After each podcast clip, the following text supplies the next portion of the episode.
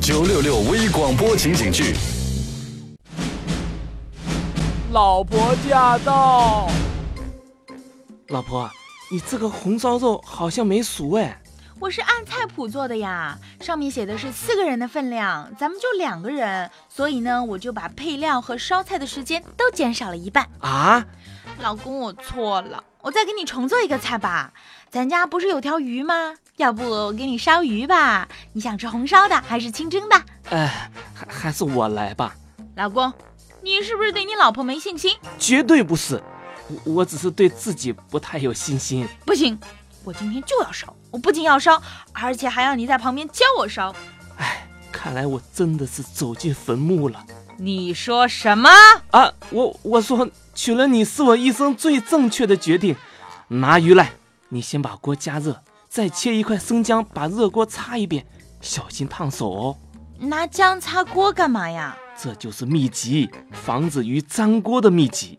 做鱼的时候呢，加一点醋也能防止粘锅呢。哦，我想起来了，在热油锅里放点白糖，等到白糖稍微发黄的时候，再把鱼放进锅里的话，不仅不粘锅，而且色美味香哦。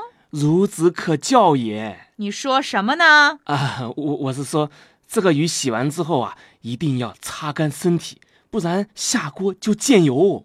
行了，我知道，剩下的我来吧。呃，我我还没说完呢。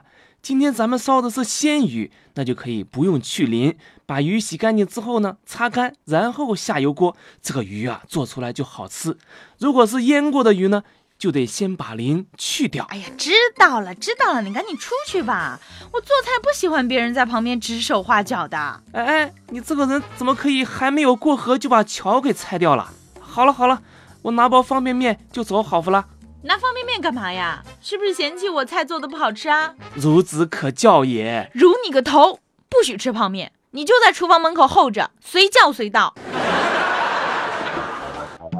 老公，老公，这个鱼要加多少水啊？我放了酱油，要不要放盐啊？哎呀，老公，红烧鱼烧焦了，咱们还是吃泡面吧。老婆驾到。